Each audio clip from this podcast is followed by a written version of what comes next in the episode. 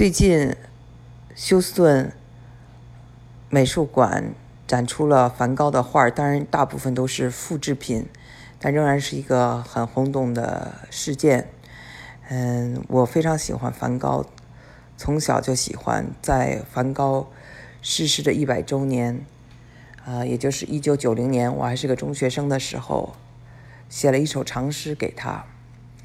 梵高给我。人生呢，一直很大的影响。我喜欢他的色彩的冲击，他的绘画的旋转，还有一种质朴。他画布上的色彩就是生命最强光。我呢，因为在美国养孩子，孩子的意见非常重要。像上次呢，我带他们去看，我自认为莎拉布莱曼是一个很好的一个音乐会。啊，给他们买好票，孩子们却不买账。那么我就说这次，啊，不管他们喜欢不喜欢，啊，就是我一定要带他们来看，要做一个说服工作。因为小孩子呢，他不一定能够理解有些艺术上的重要性，但是他们的意见你要尊敬。所以呢，虽然以前。呃，除了这个莎拉布莱曼的这个演出，孩子们去了，但是不愿意去。之后我就不再强迫他们。但是这个梵高展，我是一定要让他们来看。啊，英文就叫 Twister arms，就是费了老鼻子劲了啊。这是中文可以这么翻。嗯，但是呢，这个展览呢，我的老大十二岁，呃，听着这个耳，就是他有那个。拿到耳朵上有这种说明啊，有这种介绍啊，他从头看到尾，每一幅画都听得非常认真。然后两个小孩，呃，也都另外两个啊，老二、老三也都很认真的看了。当然他们不一定能看得懂，但是我就觉得美国呢，呃，他的博物馆呢非常的人性化，他知道这个有教育。艺术熏陶的工作，所以他就给这个，呃，专门呢看，就是看完这展览以后，他做了一个房间，这个房间很大啊，就是三 D 的效果，就是有那种啊，你可以看到旋转的星空，还有梵高的咖啡馆，可以在上面照相，还有阿尔的这个麦田，还有就是他在这个画画的那个小屋子。啊，重新制作了一下，有他的床，他的那些鞋子，你可以进到那个房间里照相，所以是一个非常的好的体验，还可以在那儿画画啊，给他的自画像涂上各种颜色，然后他有各种静物啊摆在那里，可以照着画，有，当然有这个呃向日葵呀，各种他的这种嗯嗯画儿。我我想啊，梵高是一个，呃，为什么能打动人哈？我们要知道，他是一个非常有意思，就是说，他的生前是一个受难者，像耶稣基督一样，呃，他自己也说过，耶稣基督去世后三四十年都没有人知道，所以他是非常超超前的一个人。梵高的画在那个时代太超前了。它的色彩是那么的明亮，受了日本的这个影响，而且它的这个笔触是非常的这个，呃，不传统的，是一种革命性的，所以呢，他的这个作品呢，在当时没有受到人们的这种接受，同时呢，他自己的个人生活也是非常凄惨的。我们知道，他孤独、精神病，然后他又这个割了自己的耳朵。然后又一直是贫穷，最后二十七岁画画，三十七岁自杀，十年十年间绽放了这个他的这个最美好的青春，给世间留下来了啊五百多幅画。我在年轻的时候看了这个欧文斯通写的梵高传记，叫做《Yearning for Life》，就是渴望生活。嗯，里面有谈到他跟他的弟弟的关系非常好。提奥，呃，提奥呢，在他生前一直资助他。啊，提奥本身是一个画商，嗯，还算比较成功，但是没有把自己的这个呃哥哥梵高给推出去，只生前只给他卖了一幅主要的画，呃，所以在梵高去世不久后几个月，他也郁闷而死，呃，精神崩溃了。他其实一直也觉得对不起他的哥哥。那么当时就留下了他的这个弟媳妇儿和呃一岁的小孩，这个小孩也取名叫做呃梵高，温森特·梵高，因为他这个弟弟非常爱和崇拜他的哥哥。这个女人非常厉害的，一直锲而不舍把梵高和弟弟的这个书信呢，呃，就是出版了。如果你们看过这个书信，或者看过过这个《渴望生活》这本传记，就知道梵高为什么能成为梵高。他是有理论高度的，他写的东西像诗一样美，而且他是有神性的、有灵性的一个人。啊，他的父亲就是一个就是牧师，所以他的精神嗯世界是非常丰富的。他不是一个就是呃没有学问的人。嗯，虽然他看起来是一个很质朴的人，而且是个很执着的人，但是他是有他的高度的。嗯，非常有意思，就是说这个弟媳就后来一直，呃，在他去世后不懈的给他办画展，办了六次，第七次就非常成功了。那么梵高生前非常贫穷，最后，呃，这个荷兰政府从梵高家族买下了他所有的画儿。呃，当然是非常低的低价买的，是六百万美金。那时候已经让这个梵高的这个，呃，还就是他的等于是侄子，成为了呃这个荷兰的首富。是这样，真是好人有好报。他的弟弟生前这么的帮助他，最后自己的子孙。啊，从能够从梵高身上就造福，他们又成立了梵高基金会啊，家族一直在运运作这个基金会。那么为此，这个荷兰还建立了这个梵高的国立博物馆。那我们知道，现在梵高的画已经是卖到天价了。国内的华谊兄弟王中军先生也买了他一幅画。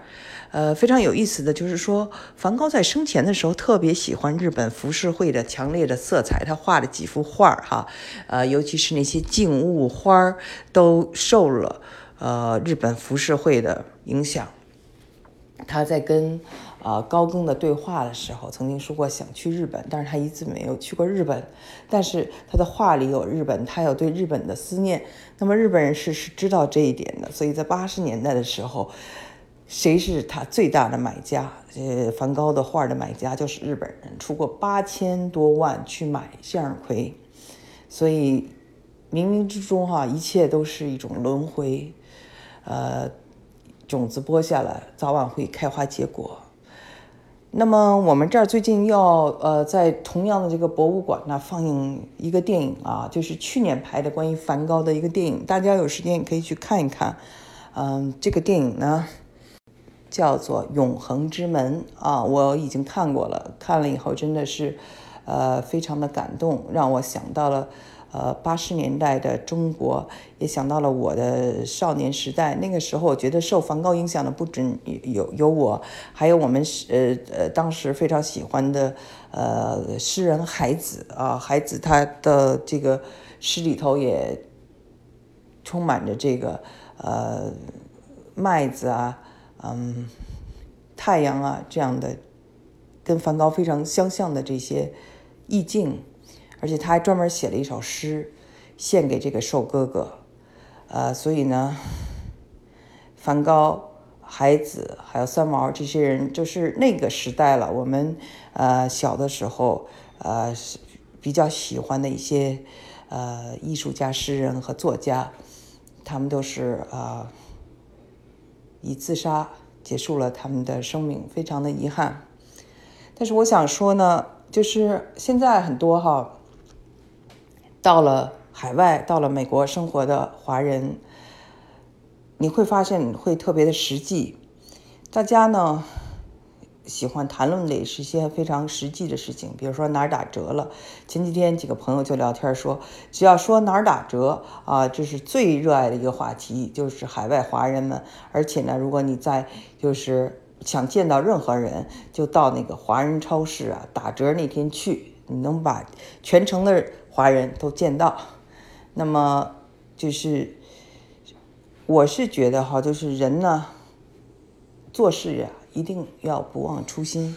就说我们为什么要背井离乡，要到另外一个地方去生活，一定是要追求更美好的生活。那不不应该只是一种生存啊！这房子大了啊，院子里可以种菜了，我觉得不应该光是这样的。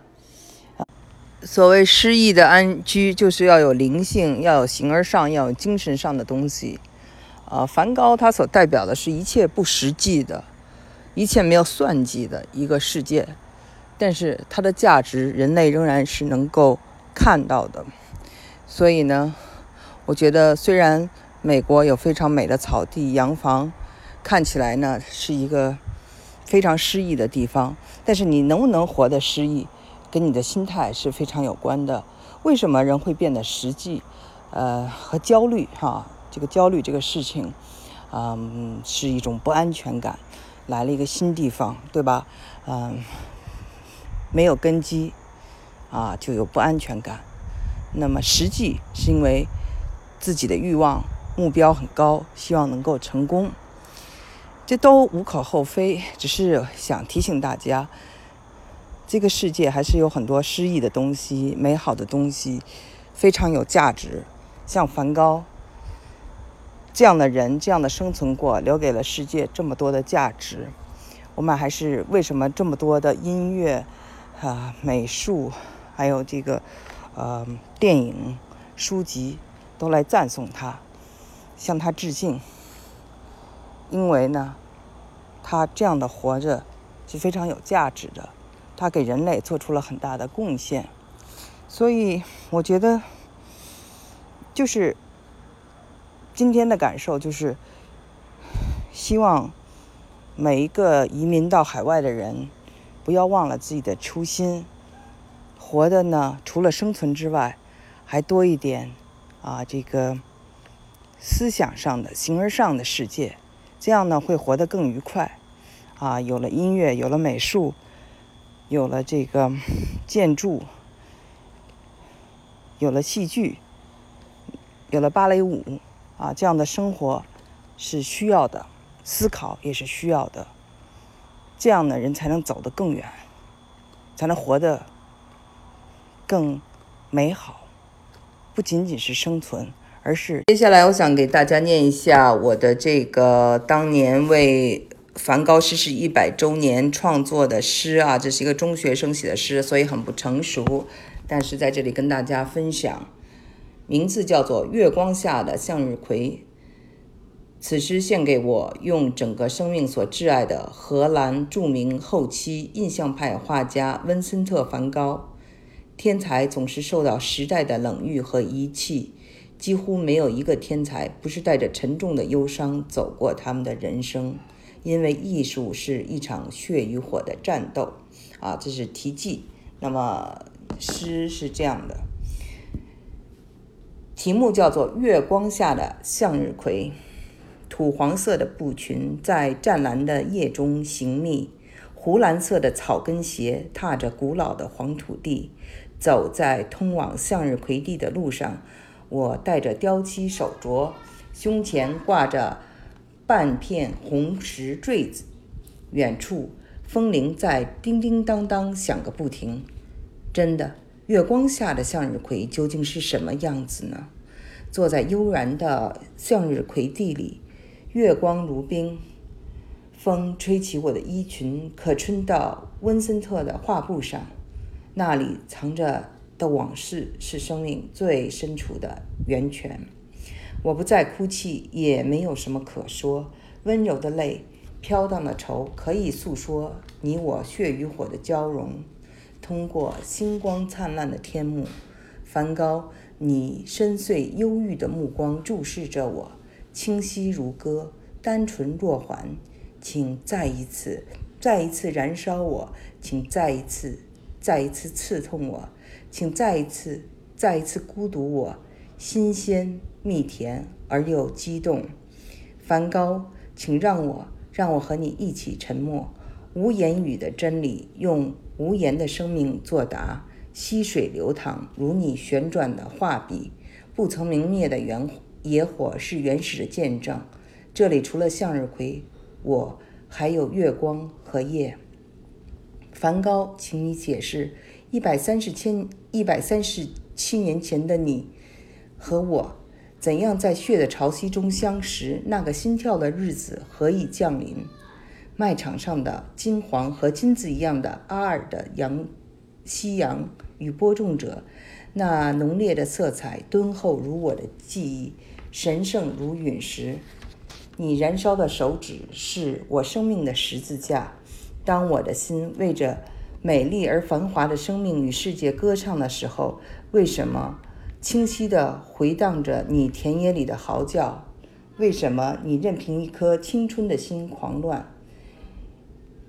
向日葵沙沙作响，月光下，它们痛苦。而又淋漓，翻转而又抗争。高贵的温森特，为什么不去沙龙，不去画绅士与淑女？为什么你要把爱在阿尔的阳光下尽情曝晒，晒出人类青铜色的记忆？你为何一无所有的生与死？为何？我听见枪声，我见到染红了麦田的雪，还有永恒的稻草人，面无表情。你对我说：“我想我没干好。”你说呢？受伤的腹部和似血的残阳在我眼前交替。奥威尔教堂的钟声响起，向日葵花瓣纷纷散落，急速还原了泥土。你问我为何泪流满面，我又说你为何要深深的微笑？我多么想告诉你，红头发的人，这世界对你这样高尚而美丽的人是无知而又惭愧的。